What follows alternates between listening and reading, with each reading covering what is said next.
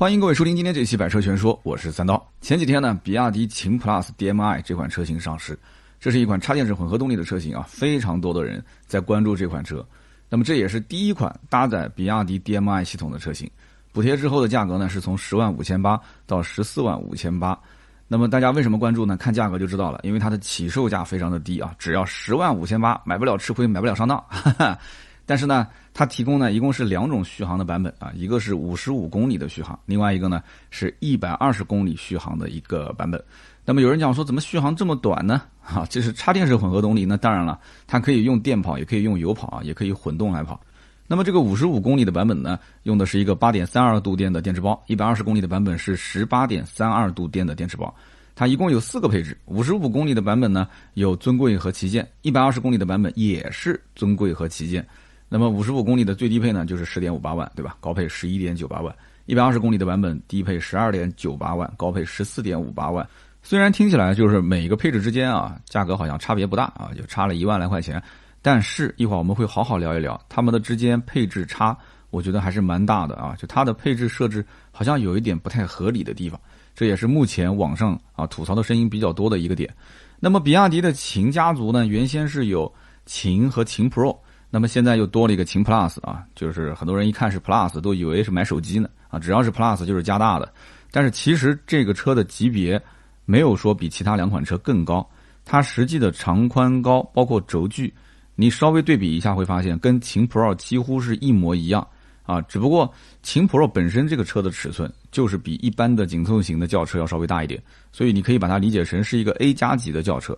那么再从它的定价上来看的话，秦本身是有燃油和纯电动两个版本，秦 Pro 是有燃油版、纯电动版和 DM 插混版。那么这个插混的秦 Pro 呢，也是很多人之前对比完之后发现说秦 Plus 的性价比比较高的原因，因为秦 Pro 之前的补贴后的价格是十三万六千九到十九万四千九，那么这个价格很多人当时不太能接受。你说买个比亚迪，虽然是个插混，你让我花钱都已经花到了十五六万，甚至都过二十万了，顶配嘛，对吧？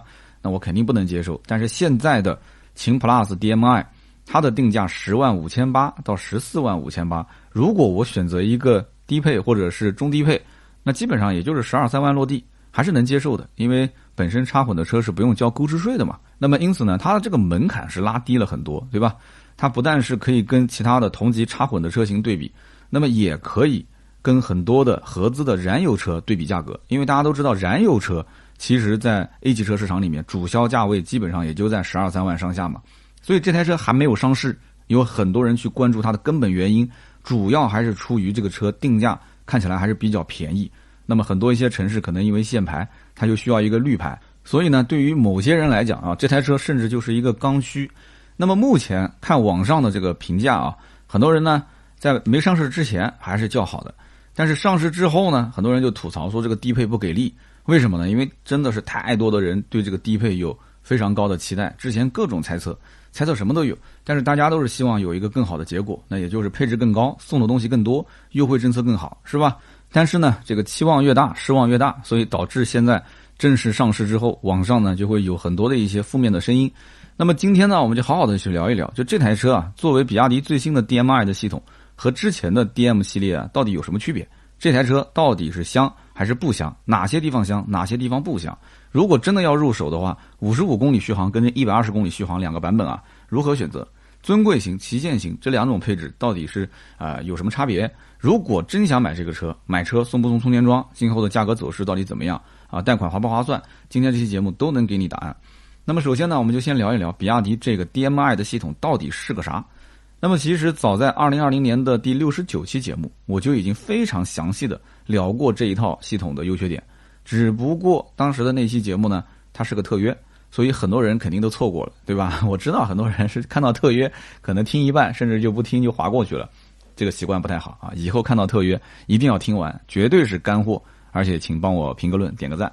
那么关于这个 DM-i 的系统呢，简单的来讲，其实它就是脱胎于第一代的 DM 系统。有人讲说不对啊，现在的 DM 系统都已经是发展到第三代了，怎么是脱胎于第一代呢？第一代的系统其实就是用在比亚迪 F 三 DM 的车型上的那一套。我跟大家稍微解释一下啊，就是之前比亚迪的 F3 DM 这个车型上用的是一个1.0升的发动机，然后串联两个发电机，是这么一个架构。那么我们现在在看这个 DMI 呢，DMI 的系统其实是用一个热效率超过百分之四十三的1.5升阿特金森循环发动机，然后再加上两个啊功率提升到百分之两百的发电机，所以使得这个 DMI 的系统装车之后，它的性能可以得到保障，然后同时它的燃油经济性也会是大大的提高。所以呢，它原理是没有变的啊，是在第一代的 DM 系统上去进行升级，但是实际上效率是提升了非常多。所以呢，DMI 的本质它其实就是电机为主。发动机为辅，所以它从设计开始就是围绕大功率的驱动电机和大容量的动力电池来进行一个运转。所以有了升级之后的发动机，再加上一个大功率的电机，再加上大容量的动力电池的配合，所以这个 DMI 的系统可以实现低油耗、平顺性也比较好、动力也比较强啊，就是消费者的这几点需求都满足了。那么就好比我们去吃火锅，对吧？以前的火锅店的思路是什么呢？就是我的锅底啊要尽量好吃一些。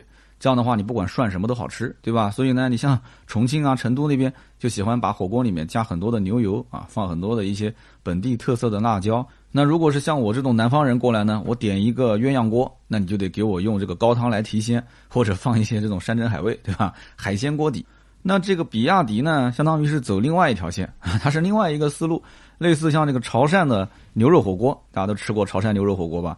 它其实没什么锅底，就是用什么矿泉水啊，加几颗玉米就 OK 了。但是呢，它的这个菜品和蘸料方面啊，应该说品质提升的比较高。所以呢，你像我们去吃潮汕牛肉火锅啊，点牛的不同的部位，那吃起来口感都很好，因为它很新鲜，不过夜，对吧？这选的都是上乘的牛肉，同时呢，它的蘸料也挺好吃的。因此，总体来讲，最终的结果就是这一顿火锅吃的很爽啊！你甭管是去那种成都还是重庆火锅店。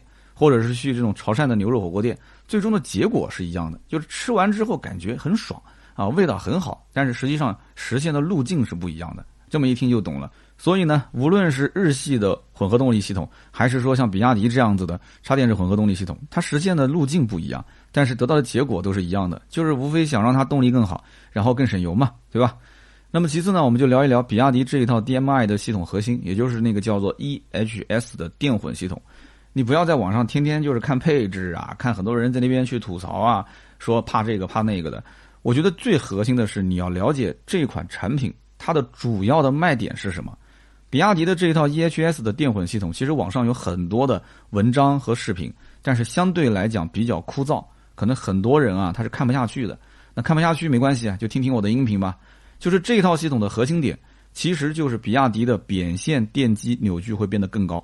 它的恒功率的区间会更广，从而会得到一个更好的加速性能啊，它的后备功率会更加充足啊，整体车辆性能会提升比较多。那么这个扁线电机呢，它的高效区间范围覆盖比较大，所以它油耗会更低一些。所以这也是为什么比亚迪一直强调，就是全新的这个秦 PLUS DM-i，它的整体的油耗，不管是充满了电还是馈电的状态。都会表现很好的原因，那么实际效果怎么样？我觉得最好是先等个半年，然后看一看第一批的小白鼠啊，第一批车主他实测的油耗到底是怎样的。那么同时呢，它还有一个直喷式转子油冷技术，就是把变速箱的油啊进入到转子之后，正反两面甩出，直接去给这个扁线绕组进行一个降温，那么提升极端工况下的一个可靠性啊，延长电机的寿命。那么它还有一个自主研发的 IGBT 的芯片啊，可以提供百分之九十八点五的电控效率啊，可以把每一度电都分配到应该用的地方。那么我估计很多人听到这里有点听得晕了啊，就是觉得说三刀你讲的这些东西我都听不懂啊，听不懂没有关系，你只要知道它这个插混系统里面有很多新技术构成，而这里面很多新技术都是比亚迪的专利，所以在玩插混这一方面不要吹牛逼啊，不要去羡慕国外的什么日系啊或者是怎样的。比亚迪就是全球最牛逼的，没有之一。你懂这个就可以了。有人讲你这期是不是充值了？我告诉你，不充值也是这么吹。在国内或者在国外，插混绝对比亚迪是老大，真的不用说了。那么关于插混这个技术，为什么国内很多的一些汽车品牌想做，但是做的不是太好呢？因为除了这套系统啊，比亚迪叫 DMI 这套系统，除此之外。你还要有比较牛逼的发动机，以及你要有自己的电池技术 啊！一说到这个的话，大家就明白了，比亚迪有自己的电池是吧？发动机有骁龙发动机，电池有刀片电池。所以呢，关于骁龙发动机的具体参数、构造、生产制造工艺这些呢，我觉得聊起来比较枯燥。你只要记住关键词就可以了啊！十五点五比一的超高压缩比，阿特金森循环，冷却一级二，也就是冷却废气再循环，还有分体冷却超低摩擦无轮系设计等等啊，就这几个词你记住就行。那么我们日常的使用感受，你只要知道啊，那就动力还可以，油耗也不高，就 OK 了。所以呢，我们今天就重点聊一聊这个刀片电池。刀片电池呢，之前我们在比亚迪汉这个车型上啊，也曾经非常详细的介绍过。但是在今天的这个秦 PLUS DM-i 插混车型上，那么名字跟之前的这个名字是一样的，都是刀片电池。但是实际上它是针对这个 DM-i 插电式混合动力平台进行了优化之后的产品。所以这一套的刀片电池，它是通过内部的串联电芯啊做了这么一个改进的设计。那么在一节刀片电池的内部呢，是串联了六节软包卷绕式的电芯，那么使得比亚迪可以针对旧款的生产设备进行快速的改造。就是说不用再去上新设备了啊，就是按照原来的这个生产设备、生产线就可以直接进行生产，所以可以满足 DM-i 的混动车型的生产需求。其实呢，说白了也是为了降成本啊，这个大家都能明白。那么同时呢，单节二十伏的设计也是为了让它的低电池容量的混动电池包可以有足够的电压来保证驱动效率，因为我们知道它电池包毕竟容量比较小嘛。那么当然了，这个刀片电池的本质其实就是一个磷酸铁锂电池啊。磷酸铁锂电池之前我们也聊得非常详细了。就是它的稳定性非常好，但是低温环境下的耐用性一直都是一个问题，所以比亚迪也在想一些解决方案，比方说脉冲自加热或者是冷媒制冷这两个技术呢比较有意思，给大家解释一下。首先就是脉冲自加热，它其实原理非常简单，就是电池控制器啊来控制电池在短时间内大功率的充放电，从而让这个电池内部进行发热。以此来达到一个加热电池的效果，因为它是电池自体在发热嘛，对吧？所以它的加热呢相对比较均匀，而且发出的热量全部是用于提高电池温度的啊，它不会有所损失。它这种方式呢，比传统的就是先加热冷却液再加热电池包的方式，加热效果能提升百分之十以上，同时也是满足了安全的要求。那么这个原理其实非常好理解啊，就好比家里面买了一个超市的袋装牛奶啊，有的人是怎么热的呢？先把冷水倒到锅里，把水烧开，然后把牛奶的这个袋子放进去，那过一会儿拎出来，它不就热了吗？那么还有一种方式呢，直接拆开倒到碗里面，直接扔到这个微波炉加一会儿热就结束了，是吧？就大概理解是这么个意思。那么接下来呢，解释一下冷媒制冷技术。其实呢，讲起来有点玄乎啊，实际的作用就跟冰箱一样的。就是把冷媒直接通入位于电池包上层的冷却板，然后通过冷却板直接冷却电芯。这种方式呢，其实是现在迭代之后的一种新型的方式。以前其实都是水冷系统，水冷系统呢，就是用液体作为传热的介质，然后呢配以冷却液棒和热交换器啊进行一个冷却。那么换句话讲，其实以前的这种热交换形式啊，它是有中间商赚差价的。那么现在的冷却方式呢，是没有中间商赚差价，所以它冷却系统的换热效率和换热能力啊就会提升很多。那么当然了，现在的这些都是账面数据，对吧？作为消费者来讲，其实更关心的就是这一套电池组在实际的低温环境里面，它的续航到底怎么样，对吧？那么只能说上市过一段时间之后，大家再看一看具体的表现。至少我觉得要等半年以上，对吧？或者是等到今年年底过完冬之后，你再去看一看效果，再决定是否购买。那么关于技术层面呢，我们再聊最后一个点，就是比亚迪为什么要去做这一套 DMI 的系统？那我觉得主要有以下几个点啊。首先，在二零二零年的时候，比亚迪全年的销量是四十二万辆啊，就是去年的销量。这个销量呢，第一眼看上去还不错，四十二万辆，那摊到一个月也差不多将近四万台，是吧？但是你要知道，比亚迪二零一九年的销量。是四十六点一四万辆，二零一八年的销量是五十二点零七万辆，你没有听错，最近这三年比亚迪的销量是一年比一年低啊，王小二过年是一年不如一年。那么为什么会出现这样的情况呢？其实很简单，首先是国家对于新能源的补贴持续在降低，但是呢，目前比亚迪的股价又是不断的被抬高，所以这是一个非常尴尬的局面啊。那么因此就导致比亚迪必须要推出新的产品和技术，来维持它的股价，保证它的市值。要不然这个企业可能会出现财务危机。那么第二一点，之前无论是比亚迪的 DMP 系统，还是它之前再早的这个五四二的战略，这两者其实本质上来讲都是偏向于动力性啊。买过比亚迪唐肯定都知道，就它不符合所谓现在的节能减排的宗旨。那么对于普通的家庭用车用户来讲，其实之前的混动系统是有一些动力过剩的。虽然说比亚迪能够靠 DMP 系统或者五四二战略，它收获了非常多的底粉。但是你作为一个底粉，好好的冷静的去想一想，是不是之前的 DM 系统是存在换挡顿挫、部件布置不合理、成本较高这些问题？所以比亚迪是需要一款真正的能够主打燃油经济性，节能环保的车型啊，顺应当下的这种形势，顺应消费者的一些需求，去打造这样的一套 DMI 的系统。那么第三一点就是整个的汽车市场的行业趋势是摆在那边的，插电式混合动力系统它根本性其实就是应该提升实用性嘛，要什么性能要什么动力呢？所以首要目标就是提升它的续航里程，让它的燃油经济性，特别是馈电状态下的燃油经济性一定要变好。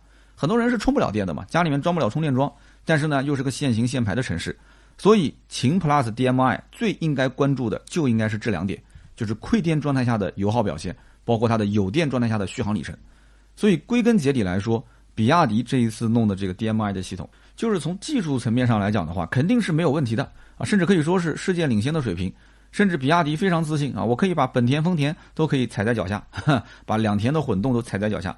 那么即便是奔驰啊，现在推的那个 M254 的发动机加48伏的 RSG 的电机摆在比亚迪的面前，那比亚迪都可以说，奔驰也不过如此嘛，对吧？但是。我还是想提醒各位一句，人家是不用插电的混动啊，比亚迪是插电式混合动力，所以因此你一定要记住，有电一条龙，没电毛毛虫。比亚迪的插混，它可以给你带来很多的福利，而且用比较低的成本啊，带来比较好的福利。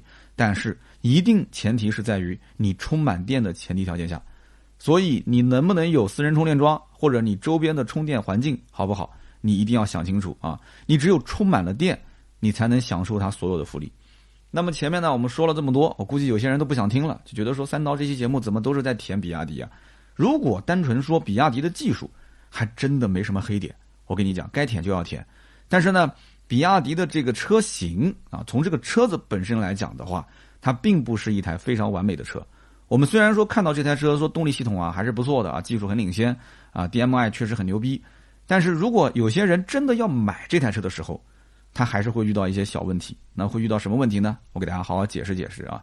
首先，因为秦 PLUS DM-i 这台车可以享受免征购置税的政策，所以它的落地价会比同级别的其他的一些，比方说像丰田、本田的混动车啊，啊，或者说一些正常的燃油车啊，都要低不少。因为丰田、本田的混动它依然要交购置税，对吧？燃油车就更不用说。所以大家一开始看到秦 PLUS DM-i 这个车定价比较低，又不用交税，再买个保险，哎。大家其实心照不宣，都想占点小便宜嘛。结果等正式上市，就发现这个车啊，它的配置设置有些不合理，所以弄到最后就有点无从下手了。我们给大家解释一下啊。首先，秦 PLUS DM-i 最吸引人的就是它的入门那个版本啊，售价十万五千八这一款。结果很多人打开配置单一看，哎呀，心都凉了啊！没有电动座椅调节，还是个手动调节座椅，没有天窗，没有全液晶仪表。因为之前的宣传图片都是全液晶仪表，它没有，然后没有语音控制，中控屏呢，别的配置所有的除了最低配啊，都是可以自动旋转的，它这个呢还要手动去旋转。那么最关键就是什么呢？五十五公里续航的版本是没有快充的，而一百二十公里续航的版本是有快充。比亚迪以前插电式混合动力从来没有快充啊，这是第一次有快充，但是五十五公里续航你享受不到啊，只能有慢充。所以很多的客户是感觉。我没有占到便宜，或者说我没有占尽便宜，是不是？甚至有的人会感觉啊，是被比亚迪给耍了。其实比亚迪是比较冤的，它的最低配的版本配置并不低啊，什么 LED 大灯啊、定速巡航啊、自动空调啊、无钥匙进入、无钥匙启动、十点一英寸的中控屏都是全系标配的。它哪边低了？只是客户觉得说这些该是我的，我缺的那些也应该是我的，恶劣恶劣都是恶劣，对吧？所以它是这种形态。那么有些人呢，就默不作声，直接订车了，对吧？就选择不行的话，那低配不行，我买高配呗，对吧？所以呢，五十五公里续航，目前来讲订单最多的就是十一点九八万的这个版本。但是据我了解，最低配目前厂家应该还没有排产，你就是想订，应该也要等很久很久。那么到了五十五公里续航的高配版本啊，售价十一万九千八，那么就有了天窗啦，有了全液晶仪表。虽然那个全液晶仪表非常非常的小，小到我估计也就是。一个扁的香烟盒那么大吧，非常小，他都不好意思告诉大家那个仪表是多少寸的。然后呢，主驾驶是电动座椅了啊，然后还有语音控制，后排也有自动空调，喇叭从四个升级到六个，轮毂从十六寸升级到了十七寸，那么增加了一万四千块钱，但是看上去还是挺划算的。但是又有人开始纠结了，有人纠结什么呢？就是我既然已经到了十一万九千八，等于是十二万吧。我到了十二万这个价位，我为什么不能再加一万块钱，我直接升级到一百二十公里续航的版本呢？因为到了一百二十公里续航的版本，我有快充啊。有了快充之后，今后在外面的公用充电桩我也可以充电了，那可以讲是非常方便，是吧？所以在网上看就是十二万九千八的一百二十公里续航的低配，但是问题又来了，你到了一百二十公里续航的低配，它的配置其实和十点五八万的五十五公里续航的低配差不多，等于说这个配置又倒退回去了，又回到了手动调节座椅。本来你买五十五公里续航高配还是个电动的，又是手动调节座椅，然后没有语音识别，然后六个喇叭又变回四个喇叭，没有无线充电的状态啊！但是还好，十七寸的轮毂啊，全液晶仪表啊，自适应的这个旋转中控屏，这些算是保住了。但是很多人很纠结啊，我竟然都多花了一万块钱，结果我的配置还比之前买的五十五公里的高配还少了一些，所以大家感觉没有占到便宜。所以我不说了吗？比亚迪是个直男。如果比亚迪的这个版本标价十二万九千八的，你就差那么一点配置吗？你给他一个电动座椅，给他个语音识别，给他个六个喇叭，那不就结束了吗？他偏要差那么一点点，就差那么一点点，让人很不爽。然后呢，你再往上看，有人讲说那不行，我就给他配齐了吧？那那那这个价格就高了。如果说你直接配齐上顶配，那是十四万五千八。你要知道，很多人看秦 PLUS DM-i 这个车是冲着十万多的版本来的。结果一路看到了十四万五千八，预算多出来四万，大家又不傻，对吧？我冲着十万五千八来了，多花四万块钱，我怎么就被忽悠到顶配了呢？是谁忽悠我的？哈哈，自己忽悠自己的是吧？有这个预算，我还不如去等那个呢，马上要上市的宋 Plus DM-i，对不对？很快要上市了，起售价预售十五万多一点，那肯定要再降一降嘛，所以十四万多。所以说真的，到现在为止啊，比亚迪的店员确实出现了不少交了秦 Plus 的定金。结果转成宋 Plus 订单的客户，我今天还看到了微博私信我的，我还发了微博呢，就有这么一个客户，然后呢说转订单要交齐一万元的定金，因为原来的秦 Plus 的定金比较少，现在的宋 Plus 当时说要交齐补齐一万，那个客户不愿意补，然后呢销售可能说的不太好听，然后客户说我要退单，结果两个人吵起来了，截图就发到网上去了，大家可以看看我的微博，很有意思啊。那么其实很多客户啊，为什么从秦 Plus DM-i 转成宋 Plus DM-i，很多就是这样的一个心态，一路看到最高配，想想不划算，不如买个宋 Plus。所以说啊，秦 Plus DM-i 这个车，它的起售价低，的确是它的优点，很吸引人。但是结果呢，也是它的缺点。很多人呢，如果不在乎配置啊，达到心理预期，预算在那个位置，直接就刷卡买了，反正是个绿牌就可以。但是也有很多人希望得到的更多。但是呢，发现希望越大，失望越大，而且自己咬着牙上了长续航版本，结果呢，这个配置反而还倒退了。那你说消费者怎么可能不抱怨呢？毕竟没多少人会直接刷卡买顶配的，是吧？那么本来是想定个低价，这是个好事，但是最后呢，反而成了一个坏事。所以你看，比亚迪到底冤还是不冤？不如请我去给他做一个指导，以后车型上市，我来给你调整配置，真的。厂家的人如果听到了我的节目，我是可以给你免费做指导的，绝对没问题，没毛病。那么另外，现如今特斯拉、蔚来、小鹏这些新能源的品牌，消费者是在 App 上去订车的，就是通过手机 APP 啊，App 上面进行订车下单。这有什么好处呢？就是一方面，就消费者啊，他是可以去追踪自己的订单情况；那么另外一方面呢，也可以更好的去管控价格。那么在 App 上下单呢，理论上讲是全国统一价，一视同仁。那么，比亚迪现在目前还是通过比较传统的销售渠道来进行销售啊，很多客户因此就会打听，说你的车在哪个城市买的，啊有没有优惠啊，送了多少东西啊？所以很多人会期待今后有一个比较大的优惠幅度，大家都是守着个钱在观望市场。所以从这一点上来讲的话，比亚迪虽然说它的 DMI 的这种啊双擎的手法做的是很厉害了，但是销售渠道销售的这种手法落后了这种新能源车，应该说一步都不止。这种好处其实是有很多的，但是比亚迪好像到目前还没看到。那么第二一点就是在金融的政策方面，大家很多人买这个车是要贷款的，比亚迪提供的这个方案啊，就是说起来会比较绕啊，什么几年啊，多少的免息啊，这个我跟大家直接一句话就能说清楚了。它其实给的免息是个额度，什么概念呢？就是它其实给了两千五百块钱的免息额度，不管你怎么用。那么也就是说，你想做无息的贷款、免息贷款，你要不就是固定首付的比例。要不呢，你就是去固定你的贷款的期数，你就可以做到免息。什么意思呢？比方说你贷款免息两年，那么你最多只能贷三万一千九百四十四块钱。那么简单的讲，就是如果你要把贷款的年限再延长一些，那你能贷的费用就少了。你从三万一千九，你可能变成了两万五或者是一万九，甚至只能贷一万块钱。你要想贷款的金额多，那你的贷款的周期就要再缩短，你可能从两年就变成了一年啊。所以不管怎么讲，你的免息的额度只有两千五百块钱，所以个人觉得啊，还是相对的抠门了一点啊。那么比亚迪秦 PLUS DM-i 这个车呢，又是一个溜背造型，所以它的底盘电池占用了一定的空间，因此后排的头部空间会相对不是特别的宽敞。如果你们家都是大个子，那我建议啊，前排就不要体验了，你直接体验后排。你看一看后排的头部空间，你能不能接受？那么中控仪表的那个小屏幕我也说了啊，网上很多人吐槽，其实这个车啊，真的下一次的改款很有可能会把这块小屏幕给取消掉。其实这个设计啊，就是非常明显的比亚迪式的直男设计，就是当下这个环境啊，大家都喜欢全液晶仪表，可能上面的大领导也说了，这个车我不管怎么样，必须有全液晶仪表。但是呢，十二点三英寸的全液晶呢，成本又比较高啊，根本就不可能实现。那怎么办呢？就在方向盘前面加了这么一个小盒子啊，就说是个全液晶仪表，结果 low 的一塌糊涂啊，放在车子里面，一下子把整个车的档次拉低了很多。所以啊，像这种廉价的小屏幕是宁可不要啊。你学一学特斯拉的 Model 三嘛，人家不是直接把液晶仪表给干没了嘛？就只有中控屏的那一块大屏幕啊，开车的时候要看速度，眼睛稍微撇过去看一眼就行了嘛。所以，比亚迪的老板啊，我们讲老王啊，胆子要大一点。那人家隔壁老王胆子那么大，我们干比亚迪的，既然有技术，为什么不能再大胆的去跨过这一步呢？是吧？哎，那么秦 PLUS DM-i 在市场上它有哪些竞争对手？我们可以简单的去分析一下，然后看一看这台车有没有胜算。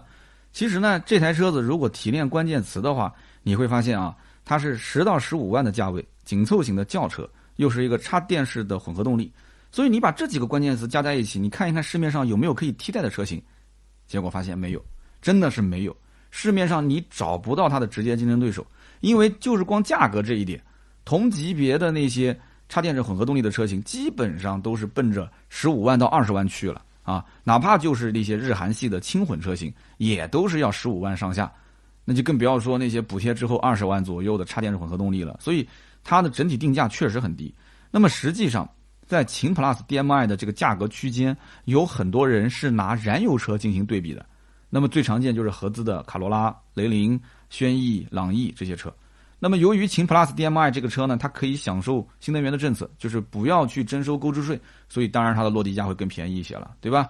但是呢，很多人他觉得说燃油车，特别是合资燃油车，它的品牌力很强，对吧？它又不用去考虑这个充电的问题。所以，什么日产呐、丰田啊、大众啊，在消费者的眼里就是很靠谱、很务实，今后的保值率也高，对吧？我不想充电，我就要保值，我就要开的不要烦就行了。所以它符合很多家庭的用车条件。那除非是先行限牌的城市，它必须要绿牌，否则的话，十来万，绝大多数的人选择的还是这些常规的合资的轿车。但是如果我们从产品技术本身来讲的话，秦 PLUS DM-i 的直接竞争对手，我觉得就是。卡罗拉的双擎、雷凌的双擎和这个本田凌派的锐混动，但这些车的价位基本都在十三万五到十六万之间啊，所以它们都是属于这个日系的混动的车型。那么这一类的车型跟秦 PLUS DM-i 比，我觉得啊，首先的优势，那肯定它们呢是不用充电的，不用考虑充电桩的事情，只要跟燃油车一样正常的开，就可以发挥它的混动系统的实力。那么同时呢，它们的油耗也是非常的低。再加上这么多年来啊，不管是丰田还是本田的混动系统，这个技术啊一直都非常成熟，所以因此大家还是非常信赖的。只要预算能到这个价位，那基本上就不会去有第二个选择，都是选择丰田本田的混动。但是呢，秦 PLUS DM-i 的优势在什么地方呢？首先，如果在有充电条件的前提条件下，你甚至一滴油都不用花，你直接当电动车开就可以了，对吧？但是你知道丰田本田的混动，你不可以说完全当电动车开，是吧？这有点耍流氓了嘛？我是零油耗，我直接用电动车的方式来驾驶。那么另外一点就是它可以上绿牌啊，这是非常要命的一件事情。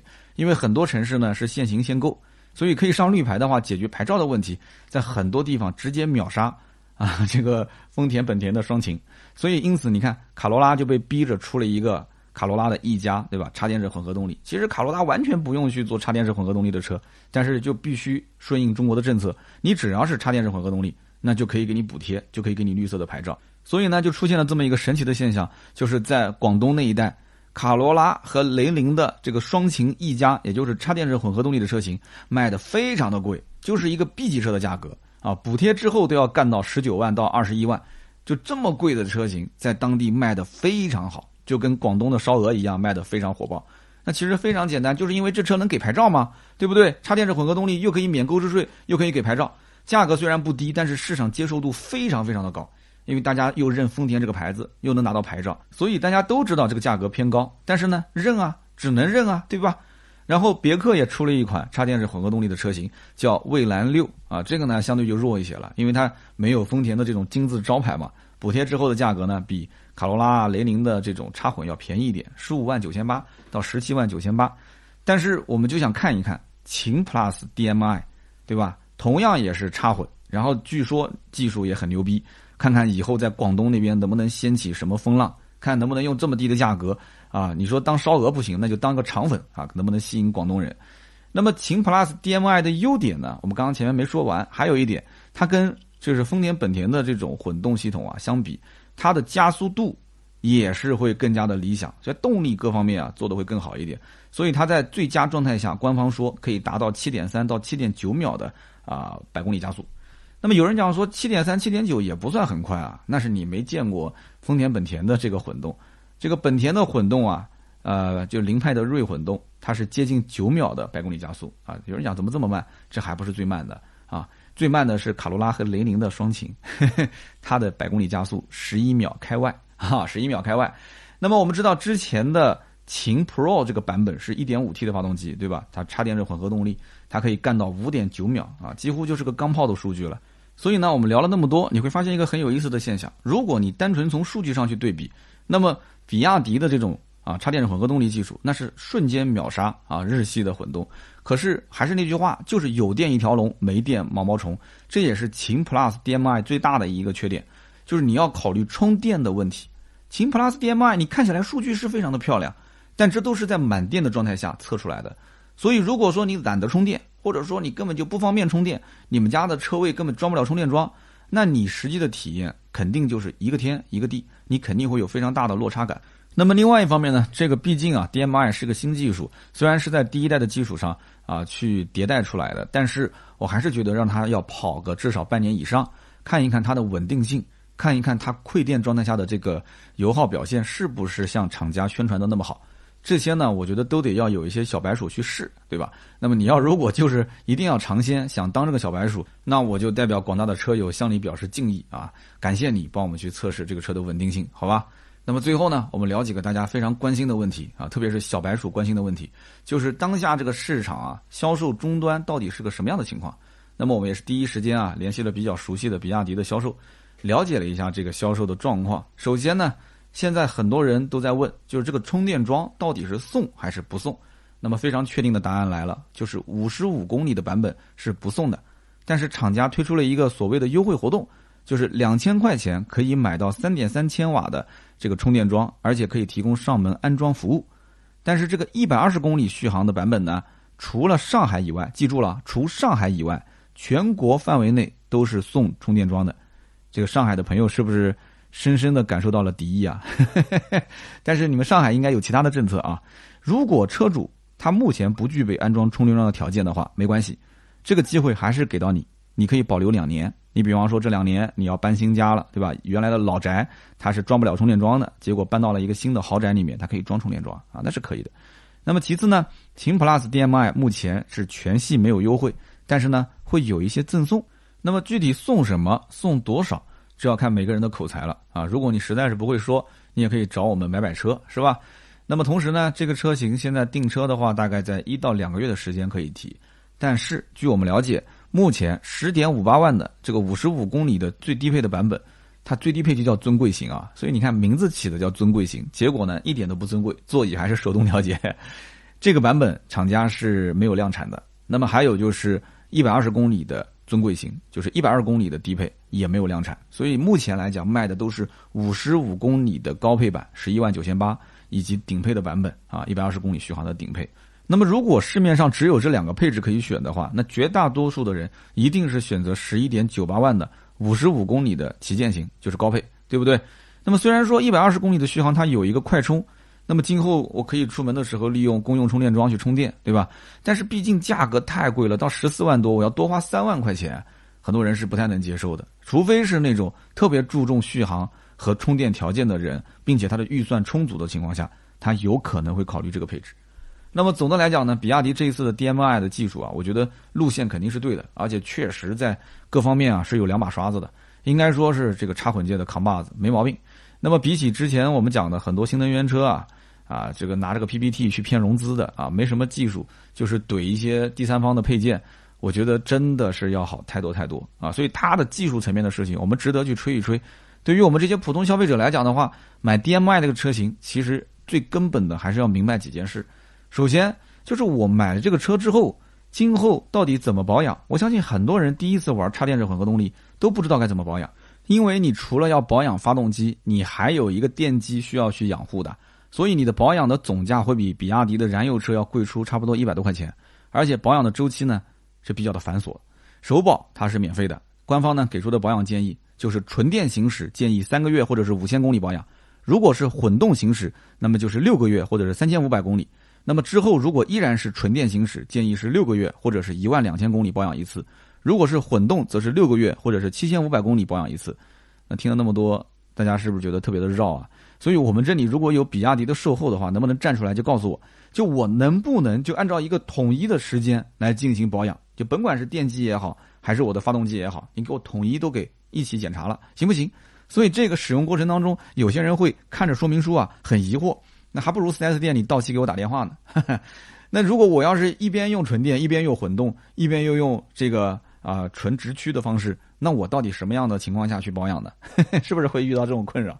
那么第二一个呢，就是秦 Plus DM-i，它的整车质保是六年十五万公里啊，这确实是很长。而且呢，它的这个三电系统啊是可以享受终身质保的。哇，这个听起来非常的爽，是吧？但是它仅限首任的个人车主，而且必须是非营运的。也就是说，这台车子今后你要一转手，名字一变更，那下一任车主就享受不了这些政策了。所以这个政策，我觉得是蛮坑的啊，因为它会大大的缩减这台车的二手车的保值率。如果它是取消非首任车主，就是我不管怎么转，这个六年十五万公里和这种三电系统的终身质保都可以给下一任的话，那我觉得它的保值率高了，口碑自然也好了。所以有的时候厂家啊，真的。太直男了，你不要去想这些地方省点钱，这个对自己的这个长期的战略来讲，品牌的品牌力提升都是有好处的。为什么还偏要首任车主呢？对不对？没有意思，真的没劲。那么再一个呢，就是说，虽然目前秦 PLUS DM-i 收的订单还是比较多，但是车子的主销配置，我们可以看到啊，五十五公里的高配车型，其实跟卡罗拉、雷凌的这些车，它的配置方面没有拉开明显的差距。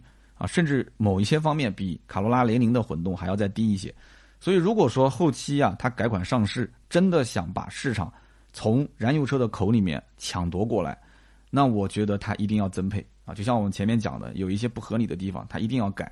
所以呢，这一台车想要持续的火爆，它其实还缺那么一点功课没有做。那么我个人觉得，比亚迪这个品牌其实跟小米很像。我们知道之前小米的一个领导。说了一句什么“得屌丝者得天下”啊，小米手机就是给屌丝用的，就因为这句话，结果工作就丢了。那么现在为什么我们很多人听到“屌丝”这个词就特别的反感呢？大家想一想，“屌丝”这个词刚开始出现的时候，大概在十多年前，很多人都是拿来自嘲的。但是现在有多少人会自嘲说我是一个屌丝？为什么？因为那个时候我们还年轻啊，八零后那个时候呢，呃，十多年前啊啊，也就是才三十左右，二十多岁，我们还有梦想，我们的时间还很多。但是十多年之后，现在再听到“屌丝”这个词，或者说你在公开场合说我们是屌丝的话，那我是不能接受的，因为我时间不多了，我人生的大局基本上已定了，所以呢，就听起来非常不爽，所以网友就会去怼他。而且“屌丝”这件事情呢，你看现在绝大多数的产品啊，就是它其实就是用来去赢得屌丝心的，但是又不能把这个事情说出来，因为说出来呢，他就没有那种感觉了。所以呢，我就不希望大家今后在任何的论坛啊、帖子下面说什么比亚迪是屌丝开的，小米手机是屌丝用的。现在这个年代，你只要不是高富帅或者说是白富美，那大家都是屌丝。只是我们心照不宣，都别说就行了，好不好？那么在我看来，目前来讲啊，这个买比亚迪的秦 Plus DM-i，建议还是持币观望一段时间啊。我不知道你能不能听得进去，因为你现在下单，反正也要等很久，要排队排很久。你不如稍微看一看整体市场的反馈，这个车辆在冬天的表现到底怎么样啊？亏电的状态下，它的整个的油耗表现怎么样？然后再做决定。而且今后说不定这个车还是会有一些优惠。那么好，以上就是本期节目的所有内容，感谢大家的收听和陪伴。那么我相信啊，听友当中也有很多朋友对这个车非常感兴趣，欢迎大家在我们的节目下方留言互动，聊一聊自己的看法。留言互动是对我最大的支持，我也会在留言区抽取三位，赠送价值一百六十八元的芥末绿燃油添加剂一瓶。那么下面呢是关于上期节目的留言互动。上期节目呢，我们聊的是凯美瑞的中期改款啊。那么其中有一位叫慢刀刘二啊，他说我是七代半的凯美瑞二点零的车主，一五年购入，整体呢行驶感觉还是不错的，开到现在呢也没什么问题，比现款的凯美瑞后排空间要大不少，而且后排中间啊几乎是没有隆起的。当时呢，我就是看中刚刚改的这个外观，再加上这个二点零又是刚刚换的一个六 AT 的变速箱，事实说明用起来还是非常的顺畅，城市通勤非常适合。去年呢，家里面车不够用，我又买了一辆丰田的 RAV4 混动四驱版。哎呀，我就觉得这个混动车的体验更好啊！不仅提速有劲，高速上呢感觉驾驶起来也更稳了，出去自驾游很有信心。我还是非常信赖丰田这个品牌的可靠性和平衡性的。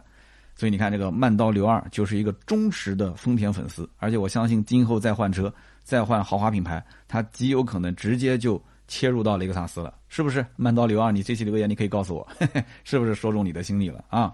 那么下面一位听友呢，叫做哥不帅，但是很坏，这有意思，名字有点意思啊。他说我是时代雅阁的车主啊，这个这个你的名字很配雅阁的这个车型。他说目前呢，我这个车使用已经一年半了，跑了一万五千公里。我分享一下使用感受啊。那么首先，这个车确实很省油啊。时代雅阁的车主，你没说具体是 1.5T 还是这个混动版本，但是我看你的油耗7.2，基本上应该就是 1.5T 的车主了，因为混动的油耗应该更低一些。他说油耗平均7.2，然后呢操控感觉非常不错，高速非常稳。整体这个车呢外观跟我一样特别帅气啊，的确没问题啊。那么缺点方面，首先。日系车感觉没有想象中那么可靠。目前呢有两次召回了，我跑了一万公里，结果这个方向盘啊老是跑偏，我也没碰过，我也没撞过，我就不知道为什么老跑偏。我知道你总是往洗浴中心跑是吧？我懂。然后说第二个呢，就是这车的车漆比较薄啊，非常薄。那么第三一个呢，就是这车啊发动机只要一过两千五百转，那个噪音啊就非常的明显。第四个呢，就是整体配置还是比较低啊，比方说后备箱非常廉价啊，不带自动弹起。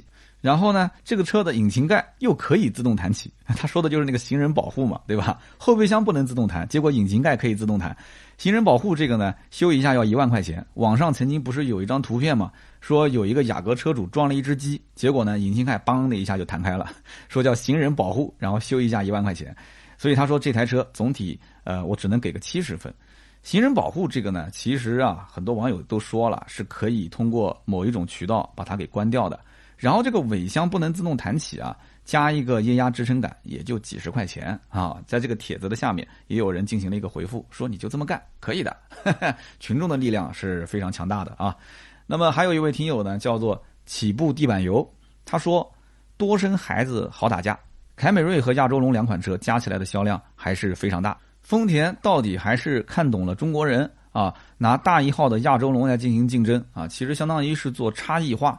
那么凯美瑞呢，负责去占那些日系的标轴车辆，像雅阁啊、英斯贝尔，然后亚洲龙呢去占那些德系的特供的这种加长车型。哎，说的非常有道理啊。他说凯美瑞相比雅阁其实没有什么明显的优势，特别是雅阁出了低价的这种混动车型之后，凯美瑞就感觉更加的束手无策了啊。那么这一次的中期改款的凯美瑞更像是穿着棉袄去挠痒痒。国内其实竞争玩的就是一种心理战。这一代的凯美瑞借着 TNGA 的平台已经算做的比较成功了，但是面对像雅阁这种老玩家，还是有一定的差距。哎，我觉得这个起步地板油啊，说的非常的好。我觉得他不管是从市场的把握，还是从车型的把握，好像研究的是有点深哎。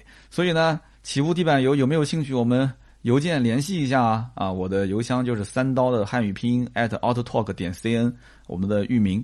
你可以发个邮件给我，我可以给你约约稿。我觉得这个写的虽然说非常简单，但是真的每一句都在点子上，非常棒啊！那么以上三位就是我们上期的获奖的听友，每人可以获得价值一百六十八元的芥末绿燃油添加剂一瓶。那么最近一段时间呢，我的微博的更新量也是非常的大，大家可以关注关注我的新浪微博“百车全说三刀”。那么同时，抖音的两个账号现在增粉量也是非常的厉害啊！呃，百车全说呢，现在发的是我的就是长视频。大家可以关注一下抖音的账号、B 站的账号啊，都是百车全说。那么三刀砍车的账号呢，很多人都关注了，我也是每周保持至少三条的更新。